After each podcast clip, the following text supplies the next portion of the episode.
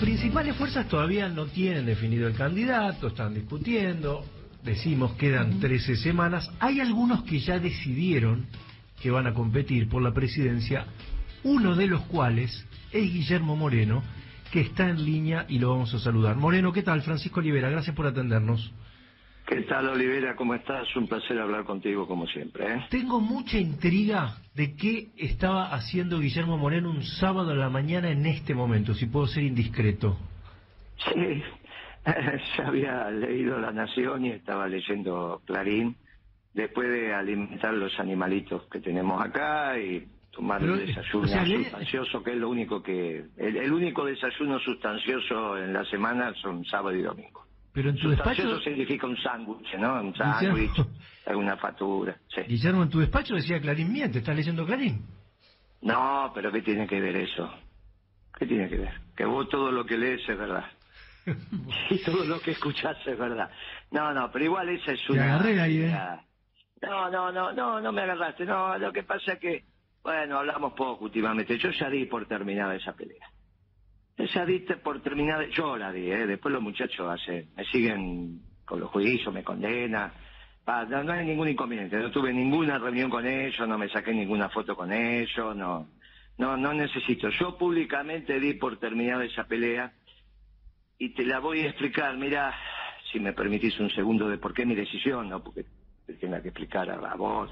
ahora después me vas a contar cómo, cómo es tu campaña y qué es lo que sí, Sí, claro, pero bueno, es que tiene que ver con esto. Básicamente, yo hace, vos viste que escribo en un diario económico los lunes desde hace rato. En BAE, sí. Eh, sí, desde hace rato, hace años, y manteníamos en algún momento, hasta te diría, un debate público con Fidanza, cuando Fidanza escribía en La Nación.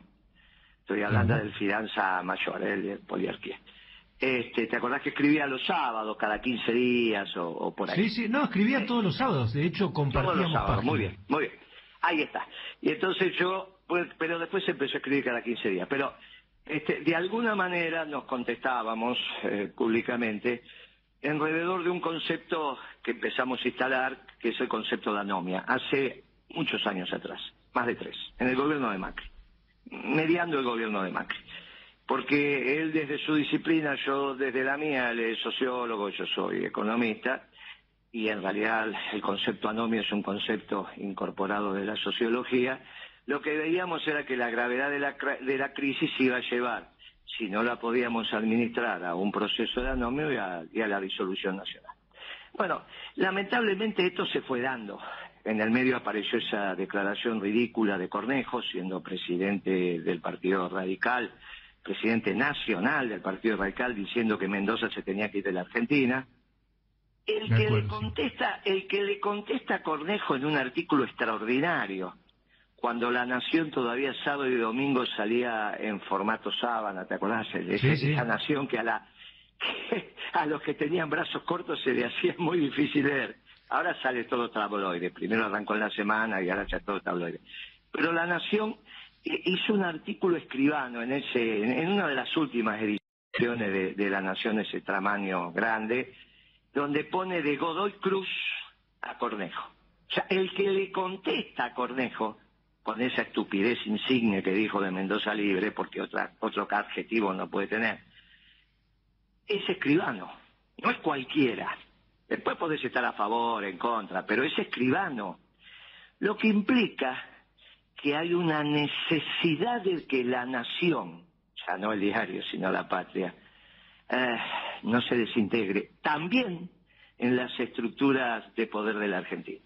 ¿Y corre el riesgo de desintegrarse en la Argentina? Sí, sí. Bueno, si a vos te parece que una declaración como la de Cornejo, más una supercrisis como la que estamos atravesando en términos económicos, que tiene un déficit fiscal, en enero, en enero, ahora, enero del 2023, el déficit fiscal total, incluyendo el cuasi fiscal, porque alguien paga ese déficit, ¿no? Se hacen los tontos, no hablan, qué sé yo, pero el déficit cuasi fiscal está, está ahí. Está dos puntos arriba del que tuvo Alfonsín cuando se tuvo que ir. Alfonsín se fue con 14 puntos de déficit fiscal total. Y en enero del 2023 enero, o sea, contra la doceava parte del PBI. Vos vas a decir, bueno, Guillermo, pero el PBI de enero no es exactamente la doceava parte, te lo acepto. Pero para hacer un número que en orden de magnitud va a estar ahí, dividiendo el PBI anual dividido 12, considerando que todos los meses facturar lo mismo, lo cual no es cierto, y lo entiendo, pero para tener orden de magnitud, como hablamos los economistas, dividiendo el PBI en la doceava parte, le, le asignás a enero una de las partes, y ves el déficit fiscal total, esto es, tesorería, incluido gastos corrientes e, e intereses, provincias y cuasi fiscal, te da 16 puntos del PBI correspondiente a enero. Es un mamarracho lo que están haciendo. Más el tema externo. El tema externo es tremendo. Vos imaginate la cantidad de cepos que hay. Bueno, yendo a la, a la respuesta. La patria está recontra en peligro. Entonces, todo aquello pero en peligro de disolución, de eso estamos hablando. Todo aquello que unifique la patria, hoy, hoy estamos en la defensa de la cohesión de la nación. Y en eso la nación, que es el único diario que le contestó a Cornejo, se tomó su tiempo, ¿eh? Yo políticamente salí inmediatamente. La nación se tomó dos, tres, cuatro semanas, pero hizo un, un artículo extraordinario. Y Clarín también es un diario nacional. Clarín no existe sin la Argentina. Esos tarambanas, entre los cuales están muchas de las fuerzas políticas y diputados en mandato, que dicen, bueno, armemos tres o cuatro Argentinas, la del norte, la de Cuyo, la de la Patagonia, la del centro. Bueno, eso hoy lo debaten, y vos sabés por qué hacen artículos, si no, hay un artículo que también salió en La Nación de un diputado que es jugador de vóley, ¿eh? Este que tiene, ¿cuál, a qué, que, a qué se dedica? Fernando Iglesias, sí, Fernando Iglesias. Muy bien. Y entonces dijo, bueno, hay eh, dos argentinas que no trabajan y una que trabaja. Pongamos las cosas en claro. Y entonces la que no trabaja está en el norte, la que no trabaja está en el sur y la que trabaja está en el centro. Hizo un artículo que La Nación dibujó la Argentina con la camiseta de Boca. Celeste, amarilla, celeste. Las dos celestes no trabajan, la amarilla trabaja. Bueno, esos muchachos que no tienen idea de hacia dónde van conduciendo la Argentina cuando opinan, pero que tienen derecho a opinar, instalan el debate de la disolución. A ese debate de la disolución nacional, porque no hay efecto y por esto, por aquello, le ponemos el pecho a los patriotas. Y dentro de los patriotas están aquellos que por su propia necesidad de negocios, al margen de su patriotismo, necesitan la Argentina. Por ejemplo, Clarín, por ejemplo, la Nación. La Nación sin la Argentina no es la Nación. O sea que te, reconciliaste, te reconciliaste con Clarín y Nación, es un título eso, Guillermo. Mirá, yo eh, hace rato que lo digo, capaz que hablamos poco, pero esto tiene más de un año. Ah, o más de un año, ¿eh? yo hace rato que dije que como hay un proceso de disolución nacional, todo aquello que cohesione la Argentina, estamos de un mismo lado. Cuando nosotros confrontamos, era por el tipo de Argentina, no por la extinción de la Argentina. Bueno, ah, en eso me quiero meter. A ver, ¿qué es lo que vas a proponer en tu campaña? ¿Cuál es tu proyecto? Mira, ¿cómo empieza nuestro proyecto? Primero tuvimos que construir un espacio político que se expresara también jurídicamente, porque yo tenía muy claro que el presidente socialdemócrata, confeso, él lo dijo en un reportaje, dos reportajes ya, con Fontevecchia, que vos los habrás leído, porque fueron reportajes muy importantes, donde él dijo, el editor de perfil, ¿no? Donde él dijo, presidente, se puede decir que es socialdemócrata, sí, lo soy. En el segundo reportaje le dijo, mire, algunos dirigentes peronistas se enojaron con esa definición. Usted ratifica que es socialdemócrata, o sea, le dio la posibilidad de rectificar. Sí, dijo, ratifico. Y lo ratifico también en el sumum de la ignorancia diciendo que eh, cuando surge el peronismo en la Argentina no existía la socialdemocracia, cuando la socialdemocracia es del fin del siglo XIX. Bueno, esto es lo que le pasa a Alberto, habla de las cosas que no sabe.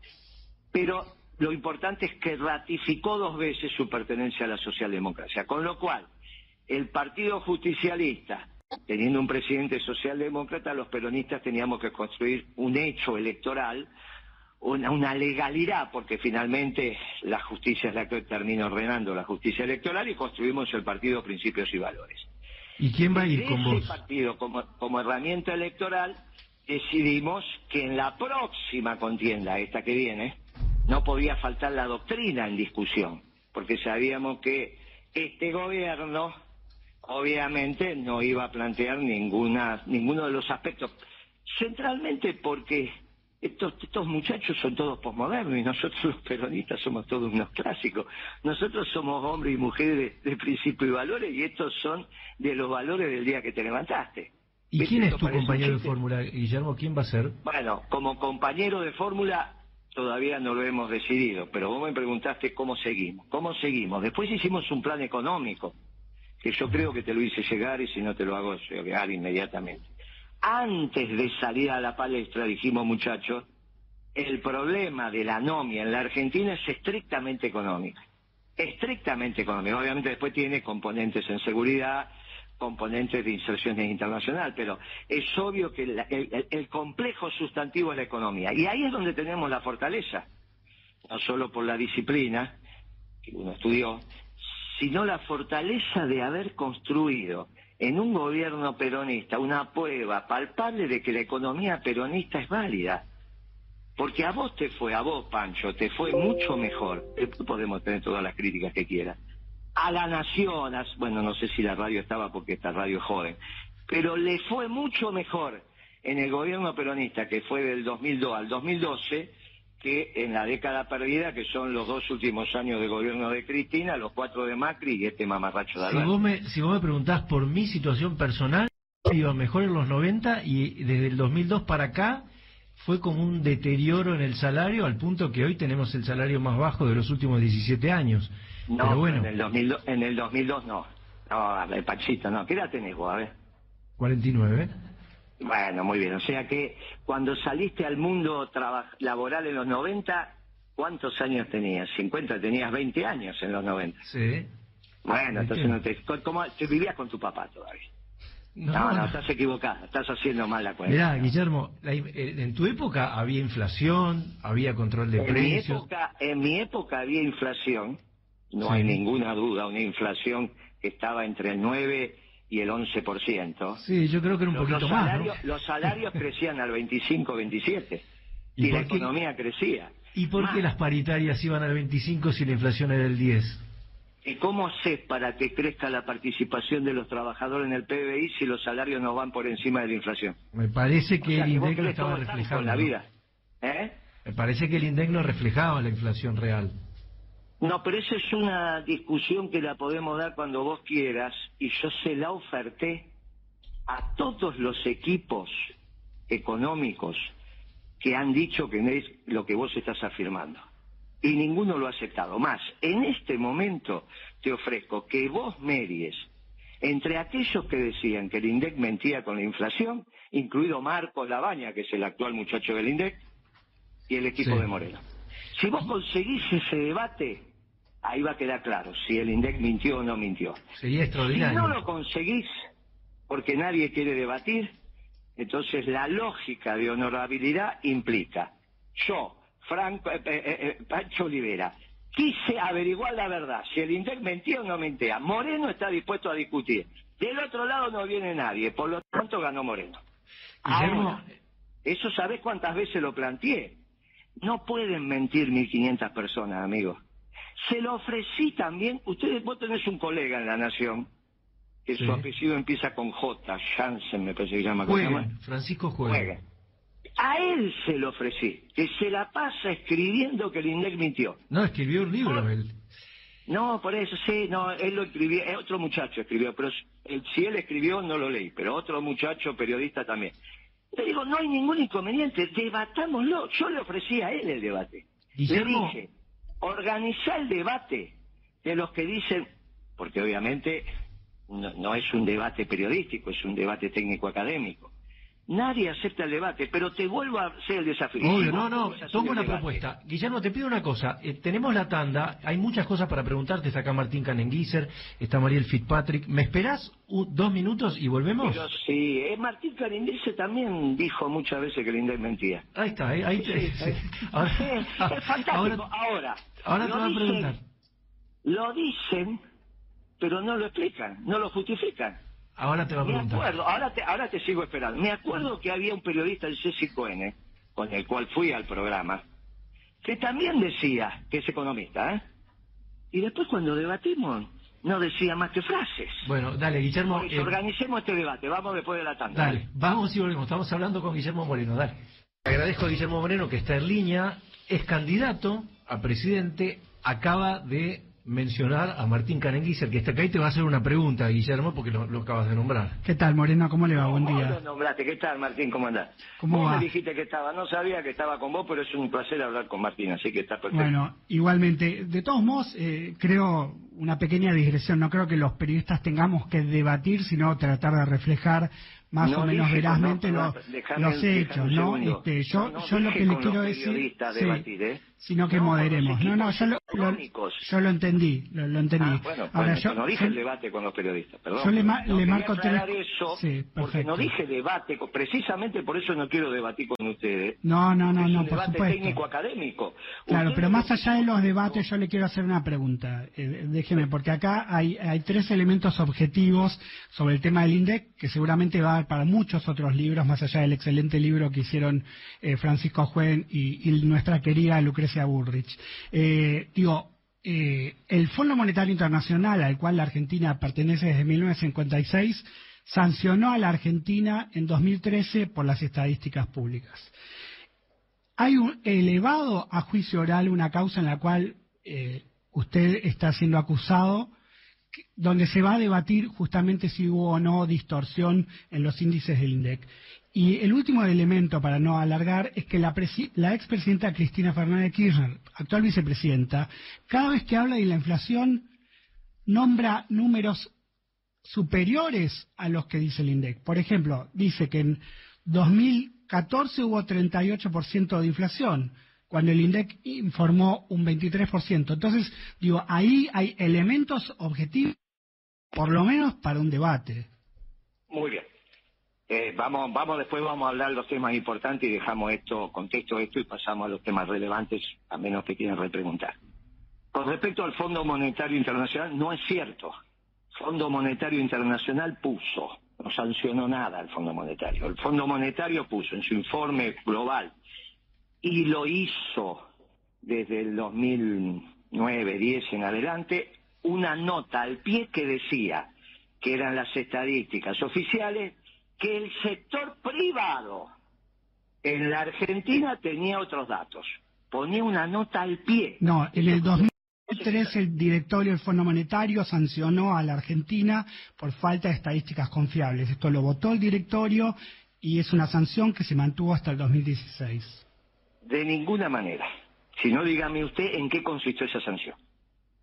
Le vuelvo a decir, en el 2013 me fui del gobierno. Pero le digo, era una nota al pie en el informe global que sacan una vez por año. Obviamente, al votar ese informe, votan la nota al pie. Pero no hubo ninguna sanción. Ninguna sanción. Eso Igual la no nota al pie no cierto. la, no la usaban para ningún país, ¿no? Eh, esto es otra discusión. Decía el sector privado, porque yo he hablado con Stiglitz, yo he hablado con Stiglitz, y Stiglitz me dijo a mí, mira, en Estados Unidos todos desconfían de los datos que da el gobierno. Pero ¿sabe qué pasa? Los medios no se encargan de reproducirlo. Es un problema de los medios en Estados Unidos, que no se encargan de reproducir lo que dice el sector privado. En Inglaterra se llegó al extremo de que el gobierno dejó de publicar la inflación, hicieron un experimento donde ponían indicadores que decía, usted familia, calcule su inflación. Porque cualquier inflación que nosotros pongamos, usted le va a parecer que está por arriba o está para abajo. Este es un hecho normal en el mundo. Lo que es normal, lo que no es normal en el mundo, que casualmente se le dé tanta atención, pero está bien. Uno lo que no tiene es que pensar que porque se, se publica y se dice, es estrictamente la verdad. Por lo tanto, lo del Fondo Monetario está resuelto. Lo vamos a la, de- a la causa, a la causa. No, ¿no? lo de la causa. Sí. La causa es cierto lo que dice Karim. Es un juicio elevado por Estornelli. pedido por Estornelli, que un juez federal dijo que eran versiones periodísticas y absolvió. Fue a la Cámara, una Cámara muy particular, que donde está ese muchacho que Bueno, dijo... cuestionás que- a todos los jueces, pero si no, no, no, el no, yo dije que el juez me absolvió, ¿cómo cuestiono a los No, el jueces? juez no, digo, cuestionás a los que elevan la causa, al fiscal. No, no, no, no me estás escuchando. Si no me estás escuchando, me metes en una bolsa que no estoy. Te aclaro, Dale, yo estoy de acuerdo con esta Corte Suprema, ¿eh? Yo estoy de acuerdo con esta Corte Suprema. Estoy hablando de la Mira. justicia federal. El juez me Ese es otro absolvió. título que, ese es otro título que tirás, ¿eh? Sí, ¿Estás de pero no hay ningún problema si lo estoy diciendo. Hace meses que lo estoy diciendo. ¿Cómo no voy a estar de acuerdo con esta corte que sobre cuatro hay tres peronistas? Es un absurdo que no esté de acuerdo con esta corte. Sobre cuatro es la primera vez que el peronismo tiene la... Bueno, no deberían, partes. no deberían tener filiación partidaria los jueces, ¿no? No, ¿cómo no van a tener? Eso, pero escúchame, uno de los jueces de la corte fue intendente de Santa Fe y otro Sí, fue sí. diputado por el Partido Justicialista. ¿Cómo no van a tener? Bueno, dale, dale, no te quiero cortar porque si no... ejerce- Pará, pará. Lo que no pueden es en sus fallos fallar porque son peronistas. En contra del derecho. Pero ¿cómo no van a tener si es el mundo del poder? Es lo mismo que vos me digas que el dueño de la nación no tiene que tener afiliación política. ¿Pero cómo no la va a tener? Pero es ridículo Bueno, esto. Bueno, no está afiliado a un partido. Bueno, no importa, dale. Bueno, sigamos, sigamos. Bueno, entonces, el juez de primera instancia, que es el que investigó, el fiscal era Stornelli, dijo acá no hay delito y firmó la resolución y dijo son versiones periodísticas. El juez de primera instancia fue a la Canicó a Cámara, Corral, sí. muy bien, fue a la Cámara, sí. juez de la Nación, fue a la Sí, Cámara sí, sí. y la Cámara, con estos muchachos que son tan especiales, en el gobierno de Macri, pero no me quejo, no me quejo, directamente lo mandó a juicio, no lo mandó a primera instancia, lo mandó directamente a juicio en un hecho muy sorprendente. No dijo, juez sigue investigando, para nosotros sí hay delito. Directamente lo mandó a juicio. Bueno, está bien. En el juicio yo presenté como testigos a Alberto Fernández, porque era el jefe de gabinete. ¿Por qué? Porque ese juicio, y para seguramente Caringuiza Areto no lo sabe, es solamente por seis meses. Caringuisen en este momento debe estar pensando que el juicio es por toda la gestión del INDEC. No, no, ya sé que es 2006-2007, doctor. Esto- No, no, seis meses del 2007. Ujú. Seis meses de segundo Sí, semestre. cuando empezó la 2007. intervención, sí, efectivamente. No, no, Guillermo. ustedes dicen que la intervención empezó en enero del 7.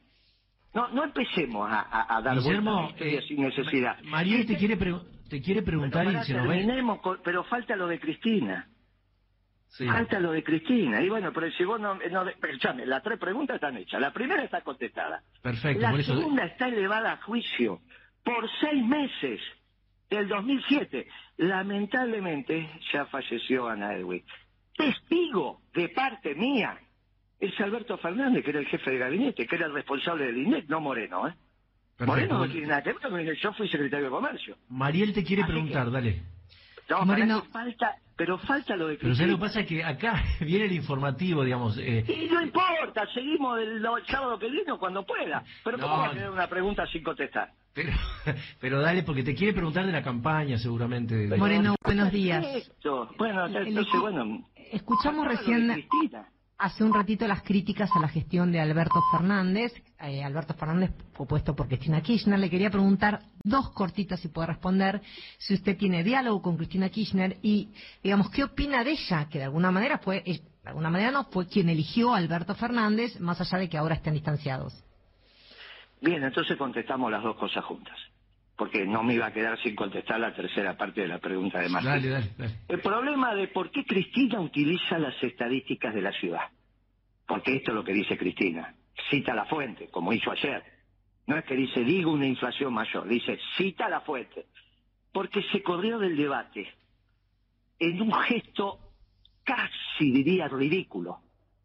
Que empezó cuando dijo un 17 de octubre, no es una fecha cualquiera, el 17 de octubre dijo, yo no pongo las manos en el fuego por nadie. Con lo cual destruyó Cristina el proyecto colectivo. No solo el proyecto colectivo de la nación, porque toda nación es un proyecto colectivo, sino el de la causa.